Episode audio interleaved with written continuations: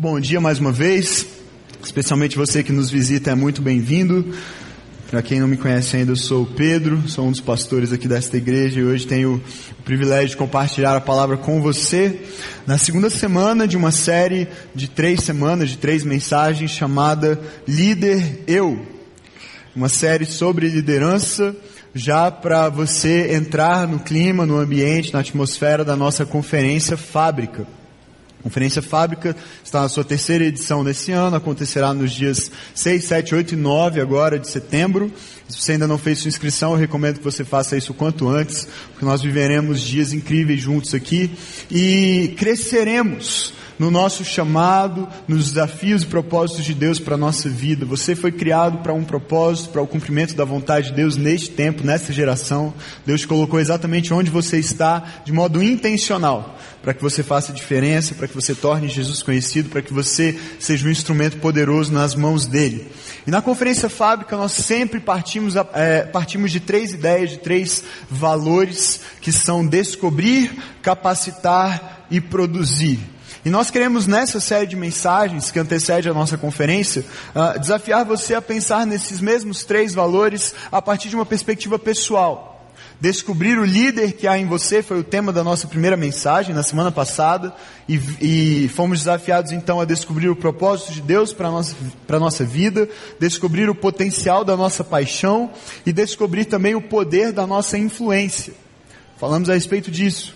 E hoje, nessa segunda mensagem, o nosso foco é capacitar. Descobrir, capacitar, produzir. E hoje falaremos a respeito dessa capacitação, de um investimento intencional em quem você é e na sua liderança, nos dons e talentos que Deus deu a você, para que você se torne tudo aquilo que Ele te criou para ser. E investir em seu potencial é a única maneira de desenvolvê-lo para que você atinja o seu pleno potencial e para que isso se transforme em produção, como nós veremos semana que vem, em frutos, em resultados que mudem vidas, que mudem realidades, comunidades, ambientes, empresas, órgãos, setores do governo. As pessoas que estão ao seu redor precisam que você invista no seu potencial para que a vida delas seja afetada diretamente, impactada diretamente pela sua presença ali naquele ambiente. Ah, os nossos relacionamentos têm um potencial incrível, mas para que eles atinjam esse potencial, para que as vidas que nos cercam, as pessoas que nos cercam, seja você um líder no ambiente da sua família, da sua empresa, ou até mesmo na igreja, no ministério, ah, é, isso tudo depende de uma decisão sua e minha, de investirmos no nosso potencial, no nosso desenvolvimento. Tudo que é importante para você recebe a sua atenção, não é verdade? Tudo que é importante para você recebe o seu investimento. Por exemplo, se você é, valoriza a sua saúde, muito provavelmente você investe nisso. Você investe dinheiro, ah, talvez pagando uma academia, pagando um nutricionista, pagando alguns suplementos, é, vitaminas, talvez você precise tomar alguns remédios controlados.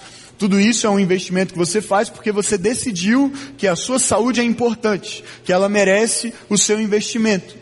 Uh, outras pessoas investem na sua carreira, na sua formação acadêmica, porque entendem que isso é importante. E então elas fazem cursos, elas pagam pós-graduação, elas fazem uma segunda graduação, elas fazem um mestrado, elas investem não só dinheiro, mas tempo, energia, esforço intencional para se desenvolverem. Tudo que é importante, tudo que você considera valioso, recebe o seu investimento. Então, se você olhar para a sua conta bancária e para o seu extrato bancário, você vai ter algumas pistas do que é importante para você. Daquelas coisas que recebem a sua atenção e, consequentemente, o seu maior investimento. Se você acredita no seu potencial, como alguém que foi chamado por Deus para liderar, e falamos na semana passada que todos nós precisamos descobrir o líder que há em nós, porque todos fomos chamados para influenciar pessoas, e liderança é influência, então todos nós temos influência, e portanto todos somos líderes. Quer você perceba isso ou não, quer você faça isso de modo intencional ou não, o fato é que você influencia alguém. Você afeta a vida de alguém. Poucas ou muitas pessoas, não importa, Deus te colocou num lugar para exercer influência e para exercer liderança.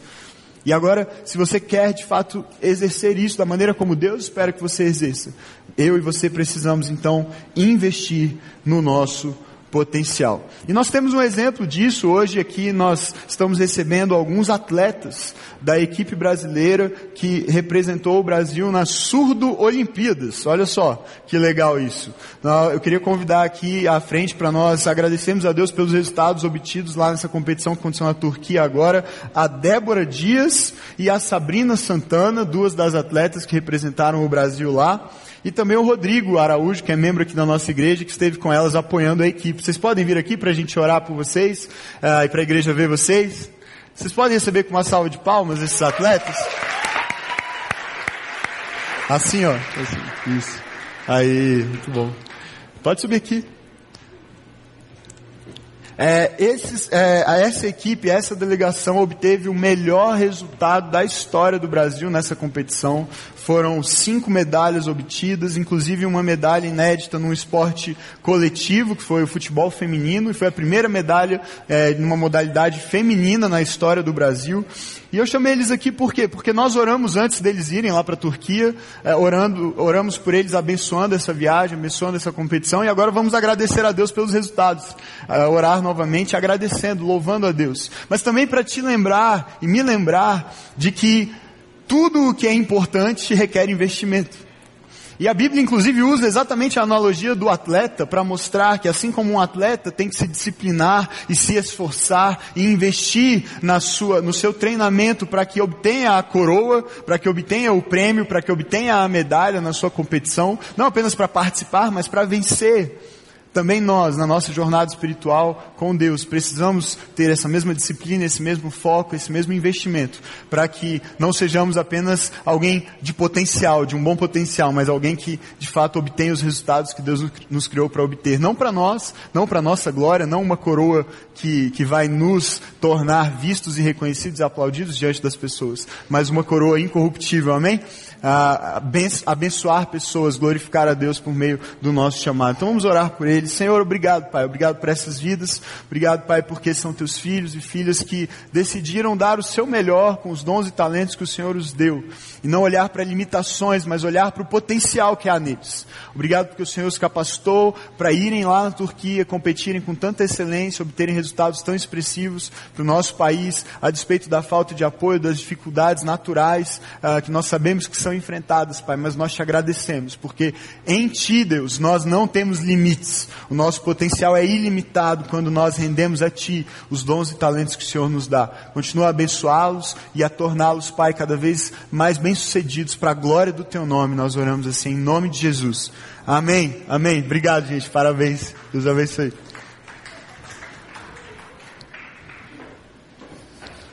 há histórias de pessoas que simplesmente são inspiradoras. Pessoas assim nos fazem é, entender que, de fato, se nós pararmos de olhar um pouco para as limitações que nós vemos e começarmos a olhar para o potencial daquilo que Deus nos deu, para o que nós temos nas mãos, para o que nós podemos realizar, então nós podemos fazer muito mais do que geralmente fazemos, nós podemos produzir muito mais do que geralmente produzimos. Agora, tudo isso depende desse investimento. Tudo isso depende de onde está o nosso foco e de que maneira nós nos dedicamos a desenvolver aquilo que recebemos de Deus. Você conhece a história dos talentos que uh, Jesus contou a parábola dos talentos quando Alguém recebeu cinco talentos, outro recebeu dois, outro recebeu um, e o Senhor, e veja, eles não receberam recursos próprios, eram recursos de outra pessoa, era do seu Senhor.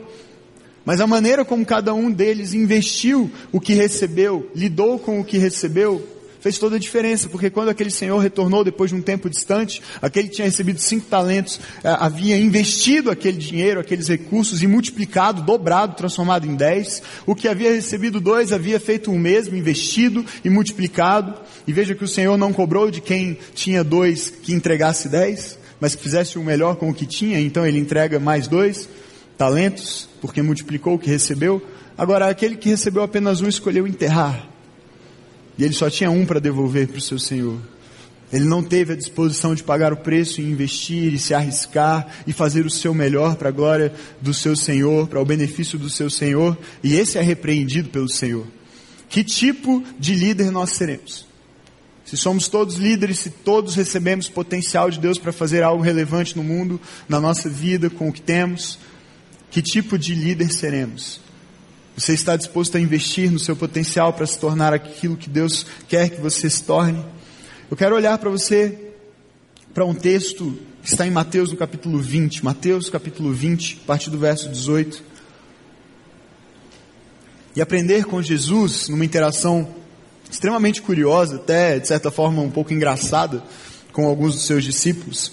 Princípios que vão nos ajudar a investirmos no nosso potencial e desenvolvermos a tudo aquilo que recebemos das mãos de Deus para nos tornarmos líderes conforme o seu coração.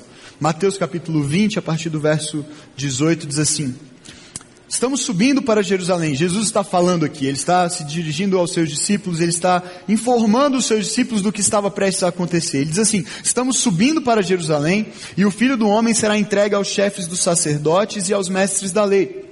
Eles o condenarão à morte e o entregarão aos gentios para que zombem dele, o açoitem e o crucifiquem.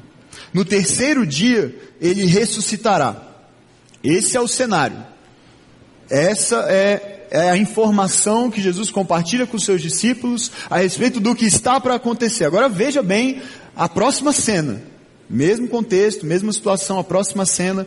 Então aproximou-se de Jesus quem? A mãe dos filhos de Zebedeu, com seus filhos.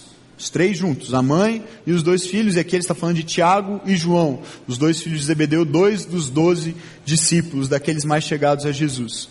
A mãe dele se aproxima com eles e prostrando-se, fez-lhe um pedido, fez um pedido a Jesus. O que você quer? perguntou ele. E ela respondeu: Declara que no teu reino, estes meus dois filhos se assentarão, um à tua direita e o outro à tua esquerda. Disse-lhe Jesus: Vocês não sabem o que estão pedindo. Podem vocês beber o cálice que eu vou beber? Podemos, responderam eles. Jesus lhes disse: Certamente vocês beberão do meu cálice, mas o assentar-se à minha direita ou à minha esquerda não cabe a mim conceder. Esses lugares pertencem àquele, àqueles para quem foram preparados por meu Pai. Quando os outros dez ouviram isso, ficaram indignados com os dois irmãos. E Jesus os chamou e disse: Vocês sabem que os governantes das nações as dominam, e as pessoas importantes exercem poder sobre elas. Não será assim entre vocês. Pelo contrário, quem quiser tornar-se importante entre vocês deverá ser servo. E quem quiser ser o primeiro deverá ser escravo. Como o filho do homem que não veio para ser servido, mas para servir e dar a sua vida em resgate por muitos. Chama muito a minha atenção no começo dessa passagem que nós lemos, o fato de que Jesus está caminhando agora para a reta final do seu tempo aqui na terra, a reta final do seu ministério, e por isso ele começa a preparar os seus discípulos para os fatos que vão acontecer.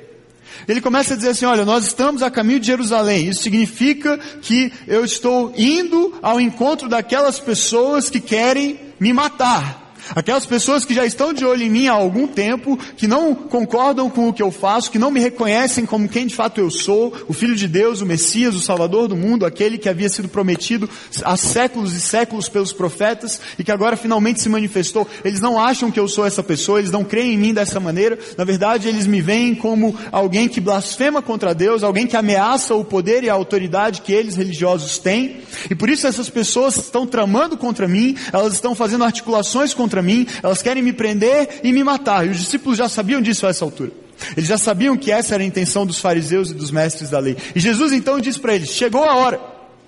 Chegou a hora, nós estamos indo para Jerusalém e isso tudo que eu já vinha informando a vocês que teria de acontecer e que havia sido profetizado também a meu respeito, de que o Filho do Homem teria de padecer e, e, e, sofrer pelos pecados das pessoas e morrer, mas ele ressuscitaria, ele anuncia de novo, ele vai ressuscitar no terceiro dia. Ele dá todo esse panorama e aí os discípulos parecem que estão numa outra sintonia. Parece que eles estão ouvindo outra conversa, ou parece que eles não estão ouvindo absolutamente nada. Porque depois de Jesus dizer isso, depois de Jesus abrir seu coração e prepará-los para os fatos mais importantes da história, não apenas da história deles, mas da história da humanidade inteira, que estavam para acontecer, o assunto parece que é ignorado por eles por completo, e a cena muda drasticamente, e o que nós vemos na sequência é dois dos doze traz, trazem a mãe deles, né, para fazer um pedido absolutamente impertinente aos nossos olhos. Você olha para isso e fala: Meu Deus, mas em que mundo eles estavam? Como é que eles conseguiram mudar de foco de uma maneira tão abrupta? Como é que eles conseguiram ouvir de Jesus que Jesus estava prestes a ir à cruz, prestes a sofrer, prestes a ser preso e, e, e açoitado, cuspido e por fim crucificado e morto? E eles conseguem pensar em posições, eles conseguem pensar em status, eles conseguem pensar em destaque, sendo que tudo o que eles aprenderam com Jesus até aquele momento foi o contrário disso. Foi um desapego a posições. Jesus poderia ter reivindicado o trono de César, ele podia ter simplesmente sentado lá. Mas ele não fez isso. O caminho que ele escolheu foi completamente diferente. Esses discípulos haviam andado com ele já agora há três anos. Mas eles estão tão focados numa agenda pessoal, eles estão tão concentrados nas suas próprias preocupações, que eles são incapazes de ler o seu tempo, de ler as circunstâncias, de perceber o que está para acontecer. Às vezes nós desperdiçamos nosso potencial porque nós temos uh, o nosso foco exclusivamente centrado na nossa própria agenda. Nós não percebemos o que está acontecendo ao redor, as necessidades que nos cercam, as pessoas, as demandas do nosso tempo, do nosso país, da nossa sociedade, porque estamos tão concentrados em cumprir a nossa própria agenda, o nosso plano pessoal de poder, de conquista, que nós perdemos a oportunidade de usar o potencial que Deus nos deu para a glória de Deus. Que estamos focados apenas em nós mesmos. Como é que a gente muda isso? Como é que a gente abandona esse paradigma errado dos discípulos para entender de fato o que é liderança aos olhos de Deus e como é que nós podemos desenvolver o nosso potencial da maneira certa para os fins certos? Primeiro, ao investir, em seu, ao investir em seu desenvolvimento, primeira atitude que eu enxergo aqui, compreenda o preço da liderança que almeja. Compreenda o preço da liderança que você almeja. Porque há um preço. Há um preço. Veja, Jesus se volta para os discípulos depois de presenciar aquela cena inusitada. Depois eles mudarem de assunto de uma maneira tão abrupta. Jesus se volta para eles e diz: Vocês não fazem ideia do que vocês estão pedindo. Vocês não sabem o que estão pedindo, verso 22. Podem vocês beber o cálice que eu vou beber? E pior, eles respondem: Podemos. Podemos sim. E Jesus lhes disse: Certamente vocês beberão do meu cálice, não o meu cálice inteiro. Eu vou, eu vou mais longe. Vocês não vão fazer tudo o que eu vou fazer, porque essa obra é minha, essa missão é minha e eu a cumprirei integralmente até ao ponto de poder dizer está consumado. Eu beberei deste cálice. Eu, eu sofrerei por vocês, eu morrerei por vocês, eu pagarei o preço que vocês não podem pagar. Mas vocês compartilharão um pouco desse sofrimento também. Mais à frente vocês passarão por por um pouco do que eu vou passar. Mas o assentar-se à minha direita ou à minha esquerda não cabe a mim conceder. Esses lugares pertencem àqueles para quem foram preparados para o meu Pai. Veja, interessante, Jesus se ele, ele responde a, a, ao pedido desses irmãos e dessa mãe, não os acusando de desejarem algo errado. Perceba, Jesus não os critica por almejarem liderança. O que Jesus parece fazer aqui nesse momento é mostrar para eles que desejar liderança, desejar algo relevante, precisa partir de uma consciência do custo a ser pago. Essa é a questão. Às vezes nós queremos posições, mas não queremos o processo que nos levará a essas posições. Nós queremos o destaque, o reconhecimento e a posição de influência, mas será que nós estamos prontos a pagar o preço que nos levará até lá? Eles não estavam, eles não tinham ideia, Jesus disse, vocês não têm ideia do que vocês estão pedindo. Para ter isso, vocês teriam que estar dispostos a passar por um processo bastante penoso, bastante caro, que pode custar a vida de vocês. Será que vocês estão mesmo dispostos a passar por isso? Vocês querem a posição, mas será que querem o processo? Será que vocês querem a disciplina? Será que vocês querem a exposição? Será que vocês estão dispostos a sofrer as críticas? Será que vocês estão dispostos a perder relacionamentos? Será que vocês estão dispostos a abrir mão de posições neste mundo para ter a posição que vocês querem no outro? Na eternidade? E a evidência que nós temos, a evidência mais clara que nós temos de que eles não estavam tão dispostos assim, é o simples fato de que quando chegou a hora da verdade, quando Jesus foi à cruz, o que, que eles fizeram? O que, que todos os discípulos fizeram? Fugiram. Um o traiu, outro o negou três vezes e os outros fugiram. Se eles estivessem realmente dispostos a pagar o preço, eles estariam ao lado de Jesus. Eles se ofereceriam para ir à cruz no lugar dele. Eles morreriam junto com Jesus, mas não abririam mão de estar com ele. Mas naquele momento, depois sim, se tornaram homens admiráveis porque entenderam isso e aí se dispuseram a continuar pregando e a dar sequência à missão e a fazerem discípulos de todas as nações e espalhar o evangelho pelo mundo e graças a essa transformação na mente e no coração deles, nós estamos aqui hoje. O evangelho chegou a nós, mas até aquele momento eles não tinham essa consciência. Eles não estavam prontos para pagar esse preço. Será que nós estamos? Será que quando nós almejamos liderança, será que nós temos a consciência do preço que teremos de pagar? porque não é um preço baixo. Pode não ser o cálice inteiro de Jesus, mas um golinho já é o suficiente para custar bastante para nós. E é por isso que a Bíblia nos alerta a respeito de desejarmos posições de liderança e de influência. Tiago, no capítulo 3, verso 1, diz assim: Meus irmãos, não sejam muitos de vocês mestres, pois vocês sabem que nós, os que ensinamos, seremos julgados com maior rigor. Há pessoas que olham para a plataforma, para pastores, pregadores, para ministros de louvor, para pessoas que têm algum tipo de liderança, até mesmo no contexto da igreja, e dizem: Ah, eu quero estar lá, eu quero fazer o que ele faz. Será que estão dispostas a pagar o preço? Será que estão dispostas a realmente caminhar pelo processo? E assim é na sua vida, na esfera de liderança que você tem, que Deus te deu. Alguns estão abrindo mão de funções na sua, no seu órgão público, mesmo que é, perdendo parte da sua remuneração porque não querem pagar o preço de uma chefia, de uma coordenação, de trabalhar algumas horas a mais, porque há um preço. Porque não é de graça, porque custa alguma coisa, custa um sacrifício, custa o processo. Mas as provações, o processo, as dificuldades do caminho, até que o nosso desenvolvimento seja pleno, são as oportunidades que nós temos de crescer, se nós fugirmos delas, se nós as recusarmos, seja na nossa vida espiritual, seja no, nos desafios acadêmicos, profissionais, até mesmo familiares, como é que nós cresceremos? Mesmo Tiago, no capítulo 1 da sua carta, no verso 2, ele diz assim: Meus irmãos, considerem motivo de grande alegria o fato de passarem por diversas provações. Parece um negócio meio sadomasoquista, né? meio esquisito. Alegria na provação, eu não quero, eu não, não estou muito afim de provação, deixa minha vida mais tranquila, mais confortável. O problema é que a busca sempre pelo que é mais confortável, pelo que é mais conveniente, pelo que é mais cômodo, impede você de crescer.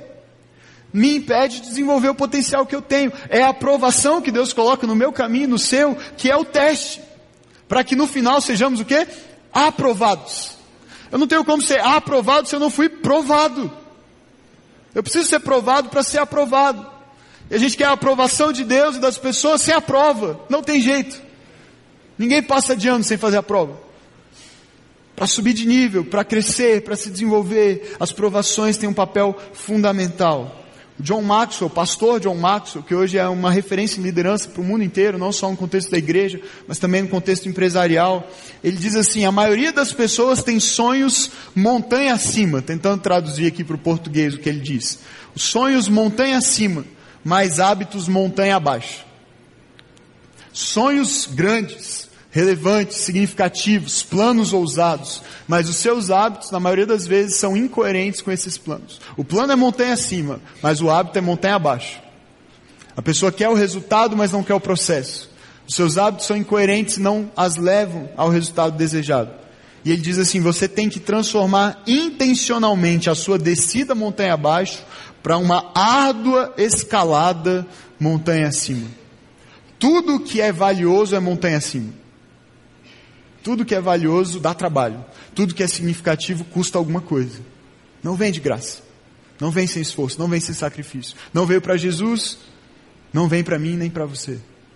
Nós precisamos estar dispostos a crescer, sermos provados e entender o preço do nosso crescimento.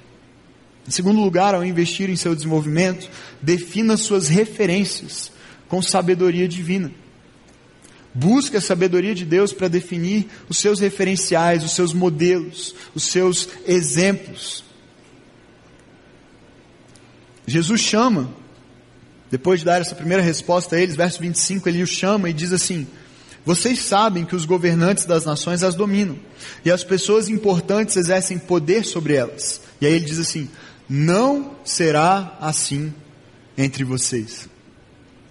Na essência, o que Jesus está dizendo é: olha, existem dois modelos de liderança.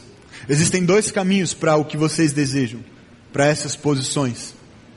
Um é o caminho do mundo, um é o caminho que todo mundo percorre. É o caminho de perceber que governantes, autoridades, poderosos, eles dominam as pessoas, eles exercem poder, eles exercem controle, eles oprimem pessoas e exploram pessoas para benefício próprio. Esse é o caminho do mundo, esse é o caminho da maioria. É assim que a maioria dos chefes age, é assim que a maioria dos presidentes de grandes empresas age, agem, é assim que a maioria dos presidentes das nações e dos governantes faz. Mas Jesus está dizendo: não será assim entre vocês. Não é esse o meu jeito de liderar. Não é esse o meu jeito de é, exercer o meu, a minha liderança. Não é assim também é, que vai funcionar com vocês. Então eu preciso de sabedoria, porque se não é esse o modelo que eu devo seguir, qual é o modelo?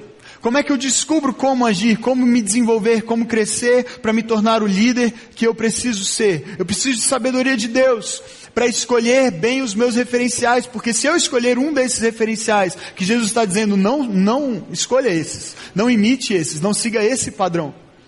Então, fatalmente, eu me tornarei um líder que não agrada a Deus, que não honra a Deus, que não abençoa pessoas, cuja vida é focada apenas no seu próprio benefício.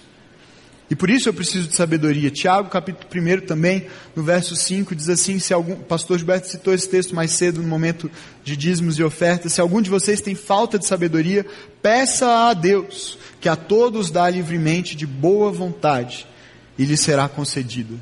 A sabedoria de Deus está disponível para mim, está disponível para vocês, e eu e você precisamos dessa sabedoria, especialmente para escolher esses referenciais.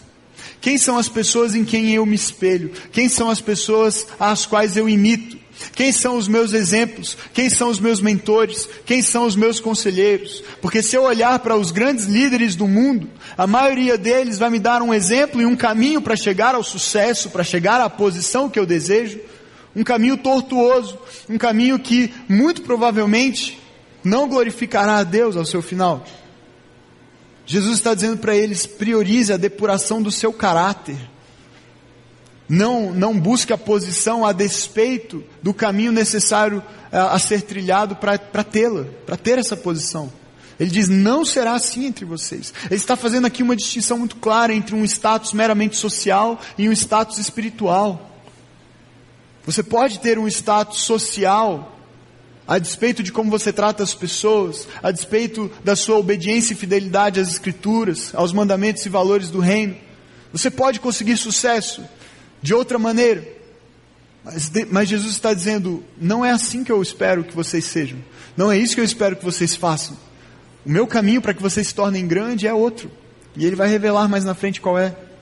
Mas eu preciso priorizar a depuração do meu caráter, eu preciso focar na minha condição espiritual diante de Deus, a condição do meu coração, e não apenas aquilo que as pessoas veem em mim. Nós precisamos aprender como fazer, mas também precisamos aprender como não fazer. Às vezes você vai se espelhar em pessoas aí, grandes líderes, pessoas de destaque, só para aprender como não se faz. No Brasil a gente tem muito exemplo de como não, não se fazer, né? A gente pode olhar para muitas pessoas, para muitos líderes, de vários setores, de várias áreas, e tomar decisões, dizer, assim eu não vou fazer. Eu ainda não sei como eu vou fazer, mas eu já sei como eu não vou fazer. Né? Infelizmente, pessoas às vezes têm exemplos dentro de casa, com os pais, de como não querem que o seu casamento seja. Eu espero que nós sejamos líderes segundo o coração de Deus, é, e que os nossos filhos possam olhar para nós e dizer: Eu quero ser como meu pai, eu quero ser como minha mãe, eu quero ter um casamento como o dos meus pais, amém? Eu quero ser como os meus pastores, como os meus líderes, como líder do meu pequeno grupo. Eu quero imitar estas pessoas, que nós sejamos esses referenciais. Mas para isso precisamos escolher bem quem são os nossos próprios referenciais. Jesus estabeleceu esse novo padrão de liderança, em que o serviço e o amor a Deus e às pessoas são as bases. E por isso eu amo a nossa declaração de valores. A declaração de valores da nossa igreja é amar a Deus, amar as pessoas, servir a todos. Porque esse é o jeito de Jesus. Não é passar por cima, não é controlar, não é oprimir, não é explorar, é servir, é amar, é se entregar, é se doar. Você pode afirmar com ousadia e com convicção hoje que você é alguém digno de ser seguido, digno de ser imitado, que você pode ser um referencial não só para os seus filhos, mas para a sua igreja, para os seus colegas de trabalho, que eles podem olhar para você e imitar seu comportamento, imitar sua integridade, imitar o seu amor e o seu desprendimento e a sua disposição de cuidar de pessoas. O apóstolo Paulo conseguiu chegar a uma clareza tão profunda de quem ele era e dos propósitos de Deus para a sua vida, do líder que ele havia sido chamado para ser, que ele pôde afirmar a uma certa altura da sua vida: sejam meus imitadores. Mas ele não parou aí, ele terminou dizendo: Como eu sou de Cristo. É isso que faz diferença. Não é eu ser o melhor, não é eu ser alguém digno de ser seguido e de imitado, mas eu saber quem eu imito. E porque eu o imito, eu posso ser imitado. Naquilo que eu o imito, eu posso ser imitado. Se eu imito Jesus, podem me imitar. Se eu me pareço com Jesus nessa área, pode se parecer comigo. Não é maravilhoso poder viver assim? Seria incrível se a igreja fosse feita de líderes dessa forma. Que tem essa ousadia essa confiança para dizer: vivam como nós. Ei, há uma crise de integridade no nosso país, olhe para a igreja. Há uma crise de valores no país, olhe para a igreja. As pessoas não sabem como ter um casamento saudável, olhem para a igreja. As pessoas não sabem como administrar bem seus recursos, olhem para a igreja. As pessoas não sabem como liderar uma nação, podem olhar para a igreja, porque nós vivemos os valores do reino.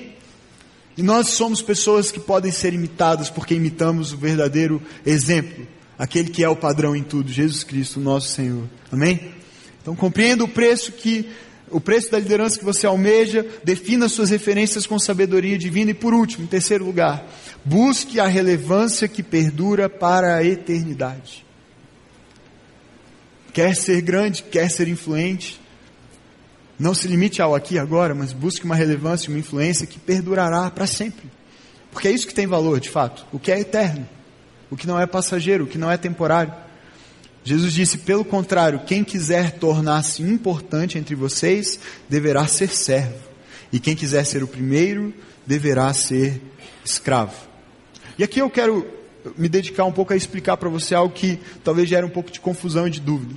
Porque Geralmente, quando nós pensamos em ambição, quando nós pensamos em grandeza, nós, especialmente quem, quem, é acostumado ao ambiente de igreja, em que nós valorizamos tanto o serviço e a humildade, podem ser levados a imaginar que nós estamos falando de características negativas, de pecados. Né? Ambição, é, desejo de grandeza, essas coisas são pecaminosas. Isso aí não combina com Jesus, porque Jesus fala que nós devemos ser servos. E é exatamente nisso que nós estamos aqui concentrados. Ele está dizendo, deverá ser servo. Mas curiosamente, antes de dizer deverá ser servo e escravo, ele diz, quem quiser tornar-se o quê? Importante. Grande. Ele está falando, se você quer se tornar grande, seja servo. Ora, se eu não quero ser grande, então esse negócio de ser servo não é para mim. Ele está aplicando esse conceito da importância do serviço às pessoas que desejam ser grandes, às pessoas que desejam fazer algo relevante. Ele está dizendo o caminho para a relevância, o caminho para ser grande, o caminho para ser bem sucedido é se tornando servo. Interessante isso. Parece que Jesus não está criticando a ambição. Parece que Jesus não está condenando o desejo de ser grande. O que ele está condenando é a maneira e a motivação por trás do desejo de ser grande. Muitas pessoas querem ser grandes, mas querem ser grandes, querem ser líderes, querem posições, para quê? Para si. Para a sua glória, para que tenham mais dinheiro, para que tenham mais poder, mais capacidade de manipulação, para que movam as circunstâncias ao seu favor e a favor dos seus. Mas o que Jesus está dizendo é, não é errado, não é o, o problema não é querer ser importante, querer ser grande. O problema é quando a motivação por trás disso é egoísta. Tanto é assim que a Bíblia, ao falar sobre ambição, ela não diz que simplesmente que a ambição é um mal em si mesmo. Ao contrário, ela qualifica essa ambição negativa. Filipenses no capítulo 2, versos 3 e 4 diz assim: Nada façam por ambição, o que, que diz aí no texto? O que, que diz? Egoísta Nada façam por ambição egoísta ou por vaidade, mas humildemente considerem os outros superiores a si mesmos. Essa é a chave. Cada um cuide não somente dos seus interesses, mas também dos interesses dos outros. Se o problema fosse a ambição, o texto diria: nada façam por ambição. Ponto. Porque toda ambição é errada. Não. o apóstolo Paulo escreve: nada façam por ambição egoísta. Se ele precisa dizer que a ambição egoísta que é o problema, é porque tem um tipo de ambição que não é problema. E não é só, não estou fazendo aqui a exegese, a interpretação a partir de um só versículo, porque vá lá para Tiago, no capítulo 3, verso 16, e nós vemos exatamente a mesma expressão. Tiago escreve assim: Pois onde há inveja e ambição, de novo, egoísta, aí há confusão e toda espécie de males. Sempre que a, que a ambição é condenada na Bíblia, ela é condenada por causa do tipo de ambição. Não pela ambição em si, mas pelo fato de que a ambição egoísta, e muito provavelmente aí a gente tem que convir aqui, é, é, muito provavelmente esse é o tipo mais comum de ambição mesmo, na é verdade? A ambição geralmente é egoísta, geralmente. Aí, aí sim é um problema. A ambição egoísta é condenado. A ambição egoísta é, deve ser rejeitada, deve ser retirada dos nossos corações. Porque é egoísta, não porque é ambição. O egoísmo é condenado. A palavra no grego que aparece aqui, que é traduzida no português para ambição egoísta, a palavra é eritreia, significa exatamente egoísmo. Foco no eu, desejo de conquistar coisas para si mesmo. E aí no português ficou ambição egoísta, mas é tão normal nós pensarmos em qualquer tipo de ambição como algo negativo, que nós nos esquecemos de uma das definições para ambição, que está lá no dicionário também, pelo menos nos bons dicionários da língua portuguesa, se você procurar, que diz que há um tipo de ambição que é bom. Há uma ambição que é um desejo de fazer algo grande e significativo e de causar um impacto. É um sinônimo para aspiração, para almejar a realização de alguma coisa. E parece que nós, como igreja, nesse tempo, perdemos um pouco essa capacidade, estamos tão assustados e, e, e, rejeitamos tanto a possibilidade de a igreja se tornar uma instituição centrada no eu, centrada em valores egoístas e antropocêntricos, o que devemos mesmo rejeitar, mas que perdemos a dimensão de que Deus nos chamou para fazer algo grande. Deus nos chamou para uma missão ousada. Disse não é ambicioso o que Jesus colocou na nossa mão. Vá por todo mundo, pregue o Evangelho para todas as, as nações, batize pessoas, é, vá até os confins da terra, faça discípulos de todas as nações. Isso não é ousadia, isso não é ambição, isso não é algo que é muito maior do que a nossa capacidade. Se nós pensarmos apenas na nossa força, nos nossos recursos, é, é impossível, aliás. Não é só ambicioso, é, é, é impossível. A própria missão de Jesus era uma missão ambiciosa. Eu vou salvar o mundo inteiro. Que ambição maior do que essa? Eu vou salvar todas as pessoas que creem em mim. Eu vou morrer para pagar o preço pelos pecados de todos. Eu vou sofrer, eu vou ser torturado, vou ser cuspido, vou ser traído, vou ser negado. Eu vou à cruz. Não tinha como ser mais ambicioso do que isso. E ainda assim, nós muitas vezes nos conformamos com um sentimento de mediocridade nos conformamos com a, a, um conceito errado do que é ser servo. Não, não, eu, eu, eu sou servo, eu sou humilde, eu, eu, eu não tenho capacidade de fazer nada grande, nada relevante. Isso não é humildade. Isso é desperdício de potencial. Porque Deus te criou com dons, Deus te criou com talentos, Deus te deu visão, Deus te deu uma igreja, uma comunidade de pessoas que te encorajam e te liberam para criar, para sonhar, para ser ousado, para pregar o Evangelho, para fazer diferença no mundo. E muitas vezes nós estamos conformados em pagar as contas e viver uma vida segura e confortável e tranquila, enquanto Deus está dizendo: Ei, eu te criei para mais. Eu te chamei para algo maior. Há pessoas que ainda não me conhecem, há necessidades ao seu redor de todos os tipos. E talvez você seja a resposta para uma delas. Não desperdice o que eu te dei. Não desperdice o que eu, o que eu coloquei nas suas mãos. E eu efetuo tanto o querer quanto o realizar em você. Se você simplesmente acreditar em quem eu sou e se colocar na posição certa, com a motivação certa, se fazer servo se fazer servo, não fazer isso para a sua glória, não fazer disso uma ambição egoísta, mas entender que isso tem a ver comigo, que isso tem a ver com a minha glória, que isso tem a ver com pessoas me conhecendo e tendo suas vidas para sempre transformadas. O que seria do mundo se não houvesse pessoas ousadas o bastante para desafiar doenças, por exemplo, que ainda não têm cura? Ou que não tinham cura até pouco tempo atrás, mas hoje têm, porque pessoas se dedicaram e estudaram e fizeram aquilo que antes era impossível e descobriram caminhos. Seria de áreas da ciência, do conhecimento, da cultura, se pessoas não tivessem tido a ousadia de fazer de um jeito novo, de um jeito diferente? O que seria de nós se aqueles primeiros discípulos, se a igreja primitiva, tivesse dito: é perigoso demais, é um desafio grande demais, o mundo é grande demais, nós somos poucos, nós não temos os recursos, nós não temos investimento, nós não temos o que precisa para que essa missão se cumpra, para ir aos confins da terra. Onde nós estaríamos? Se os que vieram antes de nós não tivessem tido essa ousadia de acreditar que o que Deus colocou dentro deles era o bastante, era o suficiente. O que Deus te deu, o que Deus nos deu, é mais do que suficiente para nós realizarmos algo, algo grande para a glória dele. E veja, é para a glória dele. É para a glória dele. Ele coloca em nós esse desejo por grandeza, por relevância. Ninguém, ninguém faz nada querendo perder. Você não entra para jogar uma competição ou para estudar querendo ser o pior ou querendo ser um, alguém medíocre. Você, tudo que você começa, todo projeto novo, você quer ser o melhor. Porque é que para Deus às vezes nós nos conformamos em, em, com uma postura de acomodação. Por que, que nós não deixamos esse sentimento ter vazão? esse sentimento por grandeza e por relevância, mas canalizamos esse sentimento para o lugar certo, para o alvo certo, fazendo isso pela motivação certa, dizendo: Senhor, eu quero fazer o melhor, mas eu quero fazer para Ti. Eu quero ser a melhor pessoa que eu puder ser deixando que a vida de Jesus esteja em mim e me transforme para que eu me pareça mais com Ele. E ao me parecer mais com Ele, eu ame mais, eu sirva mais, eu cuide de mais pessoas, eu seja mais generoso, eu abençoe o Varjão, eu adote crianças, eu transforme o Haiti, a Índia, a Espanha e o mundo inteiro. Para a glória do Teu nome, como igreja, esse é o nosso desafio, esse é o nosso chamado. Mas um líder que não entende que o caminho para a grandeza é o serviço, que o caminho para a relevância é o serviço. Um líder que não serve, não serve. Só serve no reino de Deus aquele que serve. Só tem espaço, só tem destaque, só tem importância no reino quem serve.